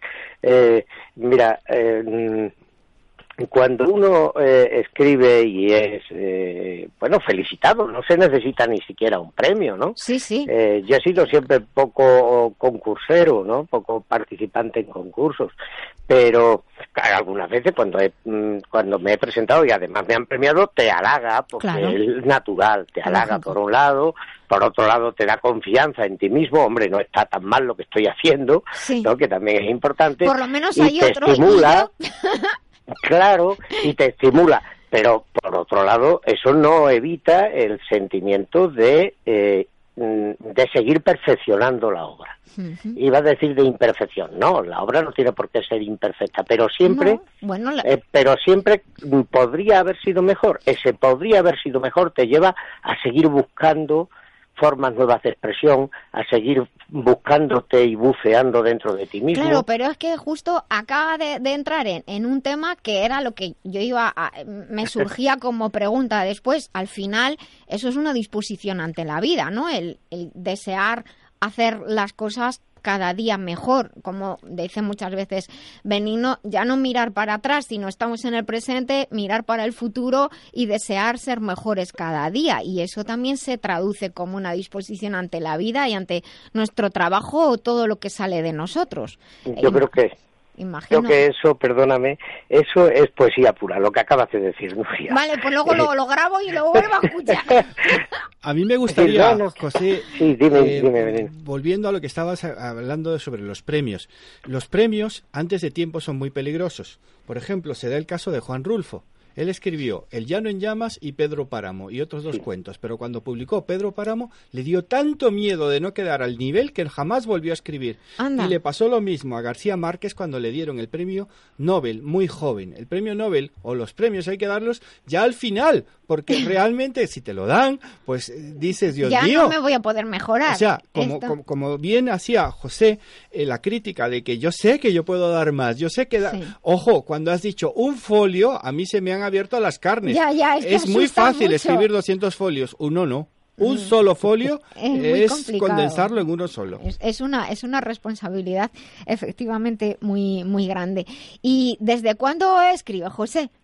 Uf, eh, yo que- creo que desde antes de tener uso de razón, Sí. que quizás no la haya tenido nunca. bueno, pues casi que mejor. pero, pero sí, sí, desde muy pequeño. Yo me recuerdo eh, siempre escribiendo, ¿no? Recuerdo a mi madre Sí. eh, coleccionando lo- los pequeños cuentecitos, los pequeños poemas que yo escribía y los guardaba a- amorosamente. Las, ma- madres, día- las madres son maravillosas para esto. sí, mi claro, madre, claro, mi claro. madre también tiene encuadernados todos mis artículos y todo lo que no he hecho yo, ¿eh? Lo ha hecho, lo ha hecho mi madre. Esa es la verdad. Pues, pues como estamos hablando de, de poesía y, y se suele empezar a escribir, mucha gente sobre todo escribe y lo deja en la época de la, de la adolescencia y luego se le olvida aquello que escribió o piensa que es cursi, por decir una palabra sencilla. Eh, ¿Qué podríamos decir a, a nuestros oyentes que tienen la poesía que no tienen otros géneros? Pues yo creo que un poco lo ha dicho Benigno antes, la brevedad, el ser capaz de condensar en pocas palabras una gran cantidad de emoción. Eh, en la novela o en el cuento uno, yo también he escrito cuentos, Ujú. Chema, por ejemplo, también Sí, escribió sí, un libro muy bonito, ¿no? Eh, pero en el cuento o en la novela, a través de un personaje, puedes expresar distintas emociones, pero tienen que ir pasando, como en la propia vida nos tienen que ir pasando cosas la poesía te obliga a condensar muchas de esas cosas que te pasan, que te pasan por dentro, en el espacio limitado de unos versos. Y eso es un reto. Bueno, pues no sé si, si estaría, sería mucho pedir y si tiene algo cerca, si tiene algo que leernos. Eh, pues no lo sé, pero bueno, para un programa sí, voy a leeros algo, porque Venga, esto lo, lo- esto. lo encontré por aquí. Mira, eh, porque hablábamos antes, eh, habéis estado hablando de, de- del paro, habéis estado hablando de muchas cosas de, relacionadas con salud. Sí, Pues mm, mira, eh, algo muy muy relacionado con salud y muy breve. Sí, Cuando se casó mi hijo, le hice un poema muy breve que se llama De padre a hijo, donde hablo del respeto que hay que tener en el amor a la otra persona, a esa que nos va a acompañar porque la hemos elegido nosotros. Creo que esto es bienestar puro. efectivamente, así es. Y felicidad. carta a mi hijo, ¿no? De padre a hijo. Y dice, ámala hoy como si fueras a perderla mañana. Así la entrega será total y todos los días pondrás tu vida en sus manos. Mírala como si fuera eterna. Así siempre la verás joven, porque una vida no es nada frente a la eternidad. Suéñala como si no la hubieses conocido nunca. Así valorarás el milagro de tenerla. Respétala porque la has hecho compañera de tu vida y ten presente que aunque voláis juntos, cada uno lo hace con sus propias alas. Cuídala como si fuera la parte más noble de tu ser y nunca olvides que aunque su pensamiento coincida con el tuyo, no te pertenece. Bueno, Fabuloso. la Yo- piel de gallina, muchísimas José, gracias. de verdad, eh, de verdad, me has emocionado, ¿vale? Preciosísimo. Sinceramente, te felicito. Una preciosidad. Me has llegado al alma. Bueno, Muchísimas pues nada, gracias muchísimas, muchísimas gracias. Muchísimas gracias a vosotros. Por estos versos y además tan comprometidos. Así que, José, ya se nos acaba el tiempo y le agradezco, como no se puede imaginar, que esté con nosotros, que nos haya le- leído precisamente este, este poema, que nuestros oyentes pueden rescatar después en el podcast y lo pueden volver a escuchar. Y, le- y espero que le espero aquí con Chema. No sé la que me van a armar en el programa, pero me da igual. vale. Pues ahí estaremos. Eh, Nuria, antes de, de dar Sí. el abrazo de despedida, Sí. eh, la próxima vez eh, te ruego que me hables de tu, Vale, de tu vale. de- me tuteas, porque me Perfecto. siento más cercano. Vale, me pues- siento entre amigos y los amigos Eso. nos tuteamos. Vale, pues, pues muchísimas gracias y entonces te espero con Chema, otro Chema Lorite, otro querido amigo, y que me arméis la que me queráis armarme aquí en el programa. Sois libres, confío en vosotros. perfecto, Venga. perfecto, Un perfecto. Un, muy abrazo muy grande. grande, otro Muchas beso muy grande gracias. para ti. Un Hasta abrazo luego. para Benigno Gracias. también. Adiós. Profesor, un abrazo muy fuerte. Y otro muy grande para ti. Muchas Gracias. Muy grande. La vida biloba. El programa que trata con rigor Y con humor la experiencia de ser saludable. y conocerte a ti mismo. Bueno, pues ahora entramos en, en una sección después de, de- Estamos en la vida biloba, hemos tenido una sección muy intensa. Yo estoy así un poco como removidilla por dentro, ¿eh? No sé tú, Benigno. No, realmente me parece increíble eh, José como persona, Sí. ¿vale? Las vivencias. Y yo estaba pensando en la boda de mi hija. Que es verdad ¿Sabes? que vas O a sea, ser yo, hombre, ¿por qué, cre- por qué crees que se me pusieron las lágrimas en los ojos? Ay, madre. Porque realmente Es yo pensaba decir, yo, yo soy el padrino, imagínate, yo tendré que decir Algo. eh, sí, y yo solamente eh, me- le iba a decir, os quiero mucho. Pero ahora te vas a te va- Mm, No, mm, no, no lo sé, fíjate, la garganta se Ya me ha sé. complicado, Bueno, ¿eh? Es raro que a Benigno se le, se le corte Sí, la pero voz. José me llevaba al alma. Sí, sí. Bueno, pues ya pues, tienes tiempo de todas maneras para rellenar ese único folio en blanco. No, no, ¿qué, qué folio? Yo, yo- yo ¿No creo les que vas a hacer una no, novela? no, no, no, no, no. La novela es muy fácil. Es terriblemente fácil. O sea, la novela se Tú escribe es sola. muy positivo. Pues eh, no, pero es que se escribe sola. O sea, ¿de verdad? bueno, cuando... saque la primera novela mía te diré qué fácil ha sido. Bueno, pero tú, tú tienes ya varios libros, lo que pasa es que te tienes que soltar. Sí, o sea, verdad. realmente eh, lo que decía antes José, eh, tú escribes en tercera persona, aunque tenga mucho que ver con, con- contigo la- la- lo que estás escribiendo, pero de verdad, te lo juro por Dios que se escribe sola. Vale, o sea, vale. para mí no hay mayor facilidad que escribir una novela. Cuidado, escribir un, un poema, cuidado. Es Sí, las sí, en palabras, mayores, Y ¿vale? Eso de pensar en, en, en decasílabos No, es como hablar no, no, siempre en esdrújula. aunque sea verso libre. O sea, Sí. realmente sintetizarlo es lo más difícil. Es muy complicado. O sea, siempre falta algún matiz. O sea, algo. ahora que está Alberto Einstein de moda, eh, realmente E igual a mc al cuadrado, ojo, Y eso es la bomba. Y eso es lo que, y lo que significa Y lo que eso. tienen que aprender los humanos es que nada es fácil. O sea, lo que te comentaba antes que decía Freud. Mm. Yo soy un hombre de suerte porque nunca nada me fue fácil. Y yo he contestado, pues soy la persona más suertuda del mundo. Entonces hay que mirar con esperanza el futuro, con ánimos y vivir el presente. El pasado nos tiene que servir de trampolín, no de sofá. Muy bien, esa frase tuya la verdad es que me encanta. Es de Seneca. ¿Es de Seneca? Pues Sí. yo creía que era tuya. No. Acabo de quedar como una inculta. No, no, no, no, no, no, no, no. Ojo, mira, la frase más famosa sofás mía. En la, en la época de Seneca. Digo yo. No, eh, el que dice, el que vive en el pasado se va a pique Ah, con vale, él. vale, Perdón, vale. esta es la de Seneca, ¿vale? El que vive en el pasado se va a pique con él. Vale, vale. Bueno, escucha, mira, tengo que, tengo que, de, la- de los temas que nos proponen para, para hablar en, en el programa, pues hay uno que, que, que ha llegado y, y que han sido varios comentarios relacionados con el tema del movimiento. Y es que hay un momento en la vida en que parece que a tu alrededor el tema del moverse empieza a ser un, un tema de conversación. Yo les animo a nuestros oyentes a que un día se sienten en un banco en la calle y escuchen a las personas que van caminando y que van pasando y que no dice aquí me duele aquí, me duele allá. Parece que a partir de un momento a todos nos duele algo y efectivamente pues la edad puede ser muy importante, pero y hoy hemos hablado mucho de trabajo, también hay actividades o tipos de trabajo que predisponen a tener problemas del aparato locomotor, que es este aparato del cuerpo que nos sirve para movernos, los músculos, los tendones, los ligamentos y los huesos, todo de manera coordinada junto con un cerebro que tenemos ahí, ahí arriba. Eh, por ello, eh, que hay determinadas actividades y trabajos que predisponen a tener molestias, hay determinadas molestias articulares y es lo que las personas mayores dicen que empiezan a notarse las bisagras.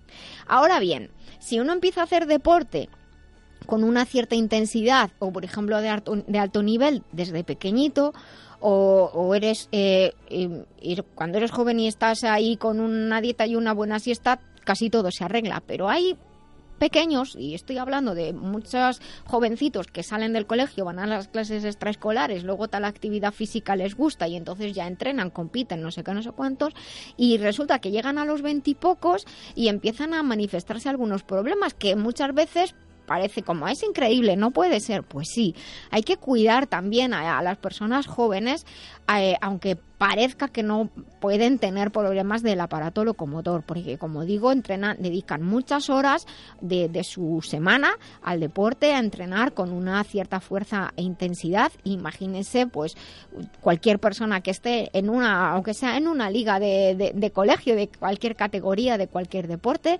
pero imagínense, por ejemplo, los chicos y las chicas que estudian danza están muchas horas de, de su día eh, trabajando con su cuerpo y con una exigencia muy alta. También los músicos, que muchos empiezan desde muy pequeñitos, desde algunos desde los 3, 4 años, empiezan y tocan, eh, aunque sea incluso que luego no vaya a ser su profesión, pero están tocando muchas horas al día, cada, van incorporando horas a medida que se van haciendo mayor. Y entonces no es raro que se encuentre gente 20, 22 años, incluso más pequeños, algunos en, si me están oyendo los que estudian en el conservatorio, saben en el paso de grado que es en torno a los 12 años, y ya tienen tendinitis, contracturas, problemas de las vértebras.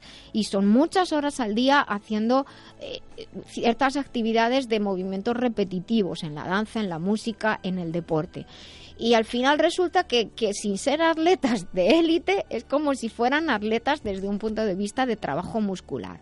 Entonces, claro que los adultos ya empezamos a tener problemas de las bisagras, como dicen las personas mayores, pero también los jóvenes. Así que no descartemos que por edad también pueden necesitar y necesitan de ello una buena alimentación con frutas, verduras y hortalizas que aporten las vitaminas y los minerales necesarios para el esfuerzo y para la obtención de energía. También proteínas importantísimas que, bueno, Dependiendo de la opción de la dieta, pues las proteínas las tenemos en los cereales, legumbres, huevos, carnes, pescado. Lo más importante es que no falten ningún nutriente. Y dentro de los cuidados, pues puede que también debamos ofrecer como adultos a los jóvenes, o si nosotros mismos lo necesitamos, pues buscar un apoyo terapéutico por un profesional de la salud que ayude a tratar esos músculos, esas articulaciones. Y sesiones de terapia no están para cuando algo duele, ni en el cuerpo ni en el alma, ¿verdad, Benigno? Las sesiones de terapia también está para ayudar a evitar, cuando nos eh, afrontamos estrés físico, mental o emocional, evitar enfermar. Yo les nombro, por ejemplo, la acupuntura porque la conozco muy bien, pero un buen, eh, un buen profesional que trabaja en fisioterapia, en masaje, les puede ayudar. Y además, entre los apoyos dietéticos, pues hay que cuidar eh, los tejidos elásticos y los músculos son también tejidos elásticos, no solo los ligamentos y los tendones. Cuidar cada día el colágeno con magnesio, con vitamina C, que ayuda a proteger y a reparar todos los tipos de colágeno del cuerpo, porque todo lo que es elástico en nuestro cuerpo tiene parte de, de colágeno. El ácido hialurónico, que además actúa como una esponjita allí donde, donde es absorbido y rehidrata las zonas articulares, también la piel, por eso cuando tomamos colágeno con magnesio, silicio vitamina C y ácido hialurónico nos, nos vemos en el espejo y nos vemos, nos vemos mejor. Y el silicio, por ejemplo, de bambú, que es de una biodisponibilidad muy elevada y favorece el bienestar, como digo, de los tejidos que nos ayudan a- a movernos. ¿Saben que el bambú es un ejemplo de fuerza, de flexibilidad y de paciencia? ¿Eh? Pues sus brazos, sus piernas o su espalda, que es una maquinaria maravillosa, junto con los huesos, ligamentos, tendones, músculos, todo lo que he contado al principio, es una maquinaria maravillosa que nos ayuda a movernos. Pensamos y algo se mueve, no tenemos que pensarlo mucho, lo hemos aprendido a movernos desde que, desde que estábamos en el vientre de nuestra mamá. Mientras, de hecho, escribía esto que, que estoy comentando con ustedes, me paré porque vi mis dedos moverse sobre el teclado y dije, vaya, tengo agilidad. Aprendí cuando era pequeñita a escribir en las máquinas aquellas que se aporreaban y ahora menos mal que los teclados ya no son tan duros, si no estoy segura de que los dedos me dolerían mucho. Y si me lo permiten, pues les puedo recomendar que para cuidar este sistema tan maravilloso utilicen Colflex eh, Master Life. Nos ayuda cada día, contiene todos los ingredientes de fuentes de primera calidad para sentir su uso lo antes posible con colágeno, magnesio, vitamina C, silicio, ácido hialurónico. Ya me lo dirán, un cacito al día de Colflex de Master Life que lo pueden encontrar en globalmedicalzone.com y además les cuento un truco. El envase de Colflex es precioso, es perfecto para guardar un montón de cosas, de esas que luego tornillos y cosas de esas que uno no sabe qué hacer con ellas. Pues guárdenlos y reciclen y sobre todo cuídense y disfruten de la maravilla que es el hecho simplemente de estar vivos. Doctora Lorite, ¿es verdad que el hígado es uno de los órganos más importantes del cuerpo? Así es, porque participa en la detoxificación de la sangre. Por eso yo recomiendo Master Life Green. ¿Y esto cómo lo explicamos a los oyentes? En el hígado se realizan tantas reacciones bioquímicas que de él depende todo el cuerpo, incluyendo el sistema nervioso, endocrino, inmunológico, incluso el estado de ánimo. Pues ya lo saben, Master Life Green, porque un hígado saludable es esencial para el bienestar. Master Life Green en. Master Life, maestría para cada momento de la vida. Doctora Lorite, ¿es verdad que el hígado es uno de los órganos más importantes del cuerpo? Así es, porque participa en la detoxificación de la sangre. Por eso yo recomiendo Master Life Green. ¿Y esto cómo lo explicamos a los oyentes? En el hígado se realizan tantas reacciones bioquímicas que de él depende todo el cuerpo, incluyendo el sistema nervioso, endocrino, inmunológico, incluso el estado de ánimo. Pues ya lo saben, Master Life Green, porque un hígado saludable es esencial para el bienestar. Master Life Green en masterlife.info. Master Life, maestría para cada momento de la vida. Lo necesario para los profesionales de la salud, también tecnología y materiales de fisioterapia y acupuntura de primera calidad con total seguridad en globalmedicalzone.com. Te ayudamos en todo lo necesario para tu práctica diaria. Encuéntranos en globalmedicalzone.com y en el teléfono 697 13 45 22. Porque el bienestar de muchas personas depende de ti. globalmedicalzone.com.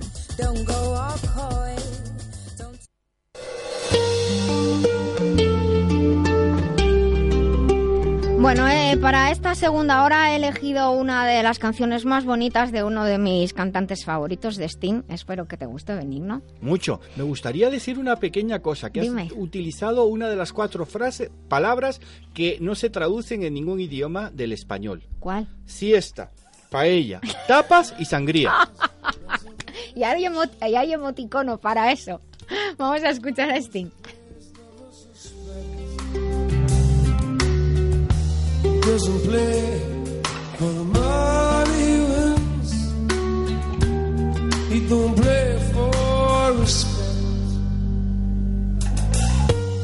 He deals the cause to find the answer. The sacred geometry of chance. The hidden law of a probable outcome. Numbers lead a dance.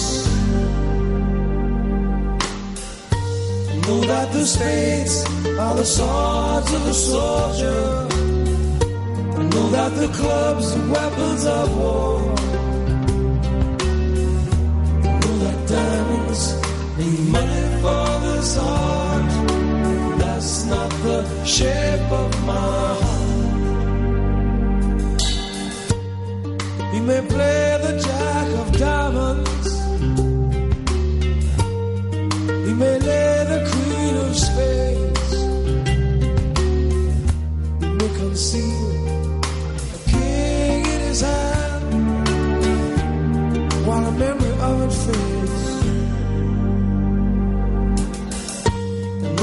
the spades are the swords of the soldier. I know that the clubs are weapons of war. I know that diamonds need money for this art, but that's not the shape of my heart.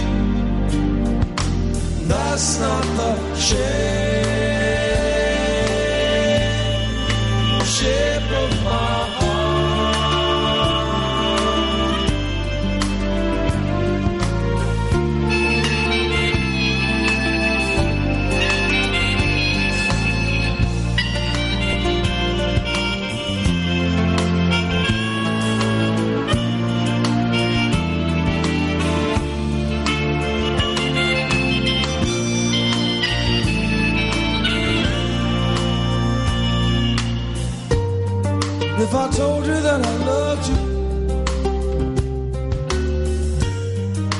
you think there's something wrong. I'm not a man of too many faces. The mask I wear is one. But those who speak know nothing. or find out to their cause. Those who curse their luck in too many places. Those who fear a loss. Know that the spades are the swords of the soldier. I that the clubs are weapons of war.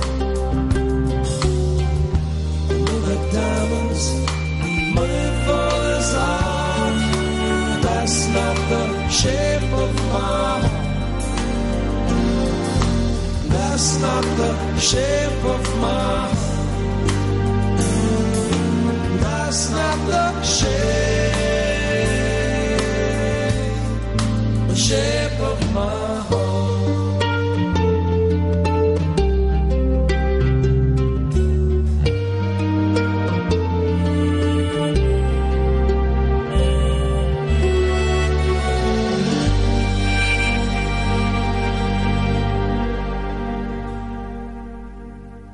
Estamos escuchando La Vida Biloba porque todos queremos vivir más y vivir mejor.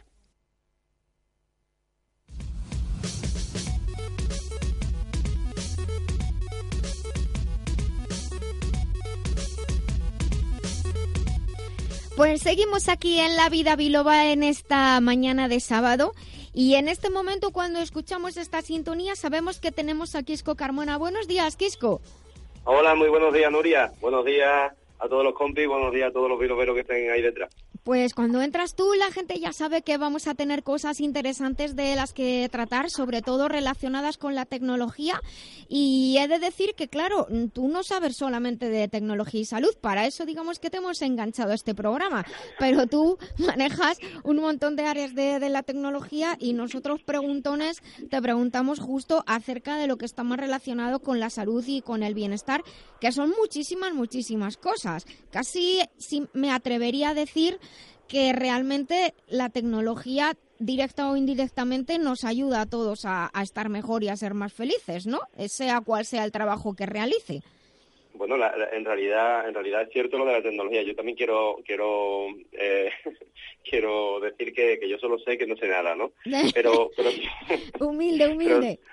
no, no, la verdad también yo, si lo supiera todo, que triste con 35 años saberlo todo en la vida, ¿no? No, no, no. Pero y más en la tecnología que es, imposible. La tecnología aumenta, eh, va tan rápida eh, lo que es la innovación en tecnología que, que es bastante, bastante complicado, ¿no? Estar al día absolutamente de todo y, se- y, y, bueno, y, y ser un experto más todavía, ¿no? Bueno. Pero, pero sí es cierto que es verdad que la tecnología, Nuria, con lo que acabas de decir, me parece una reflexión bastante profunda en realidad, porque creo que la tecnología eh, se ha insertado ya en todos los sectores de la población, en todos los Exacto. sectores empresariales.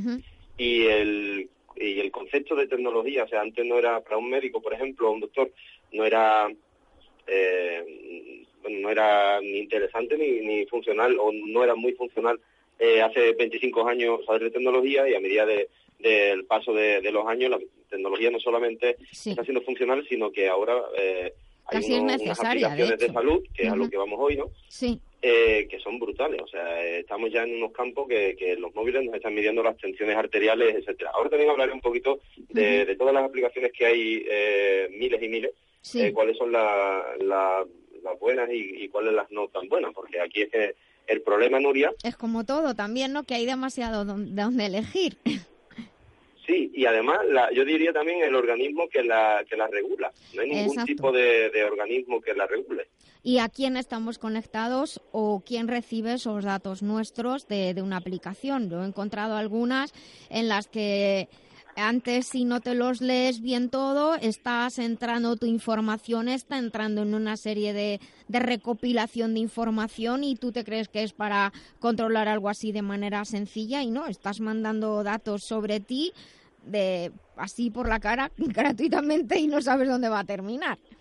Totalmente cierto. Lo mismo que pasa, que ya lo hemos hablado alguna que otra vez, en lo de las aplicaciones normales o las aplicaciones para para abuelos, que también hablamos Sí, hace ya bastante tiempo, que algún sí. día volveremos a hablar otra vez de los abuelos, pero eh, hemos tratado mucho el tema de la, de la eh, normativa, de la privacidad, ¿no? Y hay algo, algo con- concreto en este caso, Sí. que he investigado un poquito, Nuria, Sí, y de las 100 aplicaciones de salud eh, más descargadas del mundo, sí. De, de las que le he pasado unos cuantos de filtro y un poco técnico-científico, esos Sí. filtros, eh, me he dado cuenta que he detectado en la mayoría de los casos tres errores eh, bastante importantes. Vaya. Uno de ellos son los fallos en mediciones.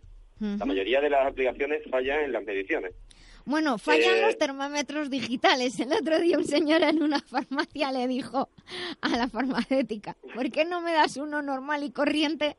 Porque cambio de termómetro y cada vez da una temperatura al niño diferente. Bueno, eh, en el tema de... eh, eh, hay que ir siempre a comprar eh, la tecnología en, También en importa los la- sitios la- seguros, exacto, te iba a y que decir, lleven y que la tecnología que estamos comprando lleven los sellos necesarios para tener tranquilidad. Eso en este campo Marcas de seguridad. Que como decía antes, anteriormente, las aplicaciones de salud, al no haber una, un organismo que, que regule la, cuáles son las óptimas y cuáles las no óptimas, cuáles pasan eh, los filtros y cuáles no lo pasan, como no hay ningún organismo, pues es lo que animo. Animo a que los políticos, no sé quién tendrá que hacerlo, pero que por favor que regulen las aplicaciones porque hay muchísimas personas, millones de personas que las utilizan y que ponen en riesgo su salud. Bueno, la verdad. Entonces me parece, me parece un poco, cuanto menos, eh, interesante que, que se regulen ya lo antes posible este tipo de, de aplicaciones. Porque al detectar estos tres fallos, en medición me parece bastante eh, fuerte, ¿no? Eh, sobre todo para personas que tengan diabetes y, y hipertensión arterial, la por ejemplo. la diabetes, la- el, el- ritmo cardíaco, este tipo de datos muy básicos, muy básicos. Y eh, he, he detectado otros dos problemas más. Uno es A lo de las políticas de privacidad, que no son las correctas, que son erróneas. Y el segundo eh, puesto, lo que el tercer puesto, perdón, lo que tú decías antes, lo de la privacidad de los datos obtenidos. No sabemos a dónde van a parar y no son eh, la mayoría de estas empresas, que cuidado, estoy hablando de las 100 aplicaciones más descargadas, ¿eh? Sí, sí. no todas, sino que en un 60% de esas aplicaciones eh, he detectado uno o los tres fallos que acabo de hablar.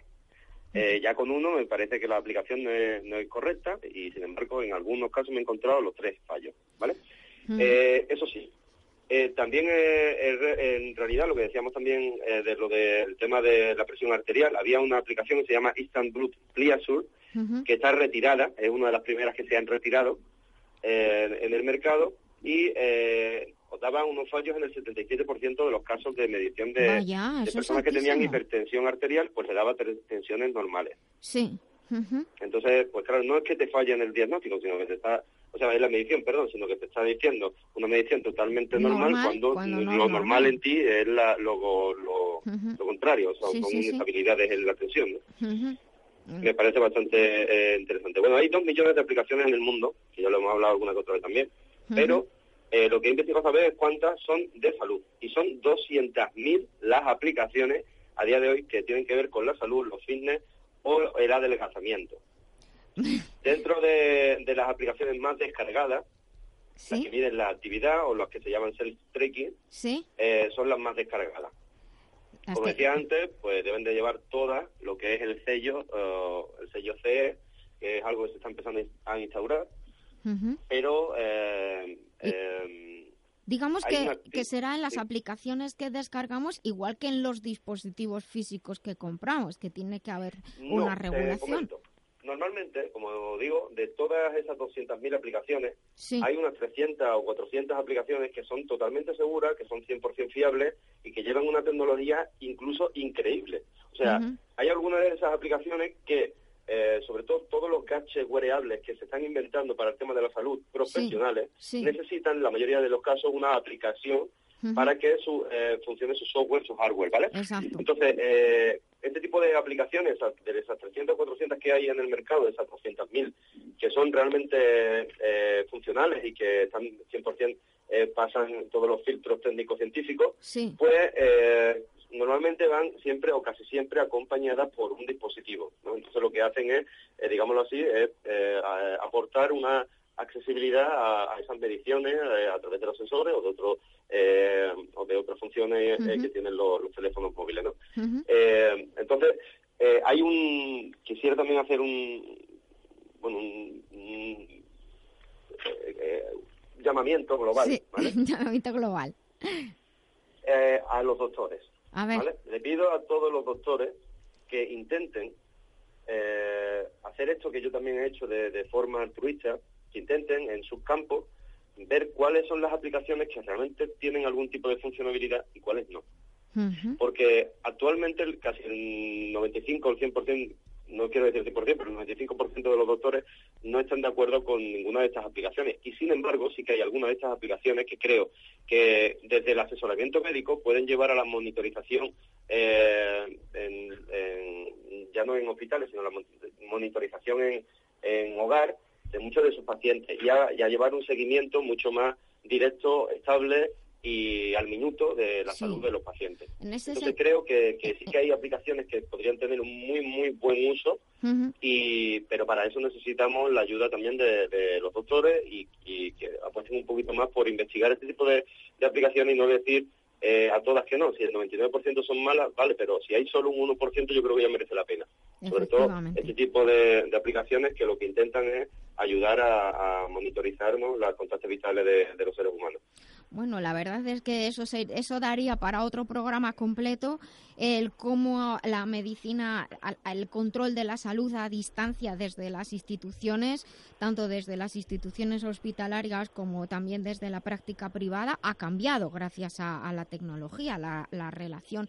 Te invito a preparar otro otro Estamos- programa precisamente Vamos a preparar, sí. precisamente Es un boom, ¿eh? Es un boom ahora mismo el tema de los software, hardware eh, eh, médico y la gestión de data, big data en el tema de la salud, etcétera. Exacto. Lo mismo que en el big data general. eh, Es un boom brutal entre el 2016 y 2017 estamos asistiendo a algo que ya lleva muchos años insertándose en, lo- en la salud, pero pero que en los últimos años eh, las innovaciones mm, son por día. vamos. Bueno, pues de- lo único y que te pediría para los pocos segundos que nos quedan es que de las de tantas aplicaciones que nos has dicho para salud, ha- has dicho que, que, que veamos que efectivamente eh, por lo menos le- leernos esas políticas de, privacidad, no descargar y activar así por las buenas. Imagino que leernos las políticas de privacidad, hacer un testeo efectivamente con quizá otro sistema tradicional, se me ocurre, para ver que las valoraciones son adecuadas, reportarlo y también tener en cuenta que algunas efectivamente además son de pago, o sea que tenemos derecho a, a- y obligación de, de probar y saber que esto que esto funciona, que no es solo todo lo que reluce, desgraciadamente, sería un Totalmente. poquito Y por el- eso, el como no es oro todo lo que reluce, recomiendo eh, una página que se llama App de Mecum, App de Mecum. Mi- me A habéis que P apuntar. D E M E App de Sí. en la que hacen un poco lo que estaba diciendo. Eh, intentan de todas esas aplicaciones decir cuáles son las que las que eh, en el plano médico pues más se acercan a la realidad o pueden ayudar a, a los doctores Bueno. en algunos de los campos. Pues vamos a, a- te agradezco mucho esta esta información que nos has dado por los datos y también por por avisar que, que nos ponemos ahí a veces a descargar aplicaciones a tontas y a locas y ahí corremos el riesgo, corremos cierto riesgo. Ten- siempre todo tiene su parte positiva y su parte negativa y te invito, como digo, a que en otros programas hablemos precisamente de la comunicación y de otros temas. Muy agradecida, Quisco, por, por tu tiempo, por, estas, por estos datos que nos has dado. Estoy segura de que más de uno ahora mirará su móvil y buscará cuántas aplicaciones tiene para ayudarle al fit, a, a la salud y al fitness y, y adelgazar, que es lo que has dicho que más. Algunas de ellas a lo mejor solamente son de estas de motivación, pero bueno, que veamos que no estamos enviando datos a ningún lugar que nos pudiera resultar perjudicial. Pues Quisco, muchísimas gracias. Eh, Gracias a vosotros, un besito enorme. nos hablamos la semana que viene. Un beso muy grande. Hasta la semana que viene.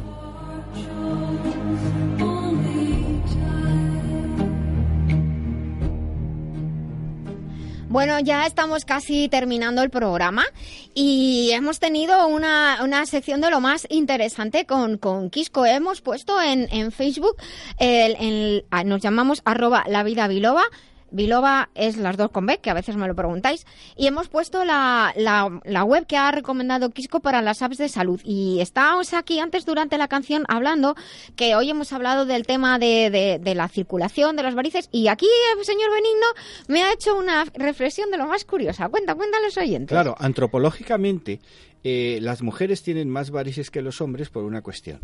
Cuando tenemos miedo, el, perdón, el cerebro reptiliano toma el mando. El cerebro reptiliano es cuando tenía, cuando salimos del mar, que es el que más se suele utilizar mucho más de lo que pensamos. Sí. Y lo que hace es que paraliza todas las actividades y manda la sangre a las piernas para que salgamos Para corriendo. salir huyendo. Claro, los hombres normalmente siempre salimos corriendo, en cambio las mujeres se quedan sentadas. No, no, de verdad, esto es eh, científicamente está demostrado.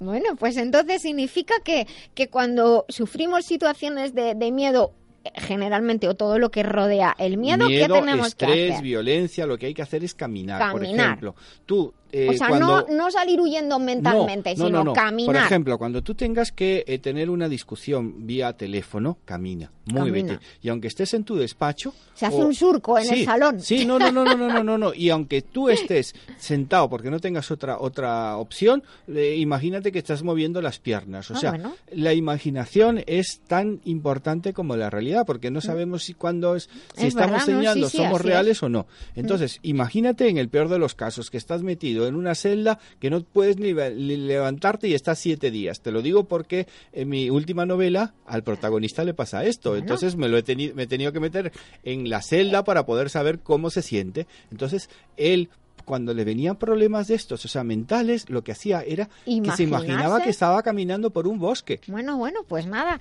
ya saben, es otra cosa que hemos aprendido hoy en este episodio que dentro de unas horas tendrán colgado en, en, en el podcast, en la web de lavidabiloba.com, también en la web de Libertad FM, donde estamos y desde donde nos tenemos que despedir. Damos las gracias a Daniel, nuestro técnico, en el día de hoy. Ha sido un programa magnífico, mil gracias.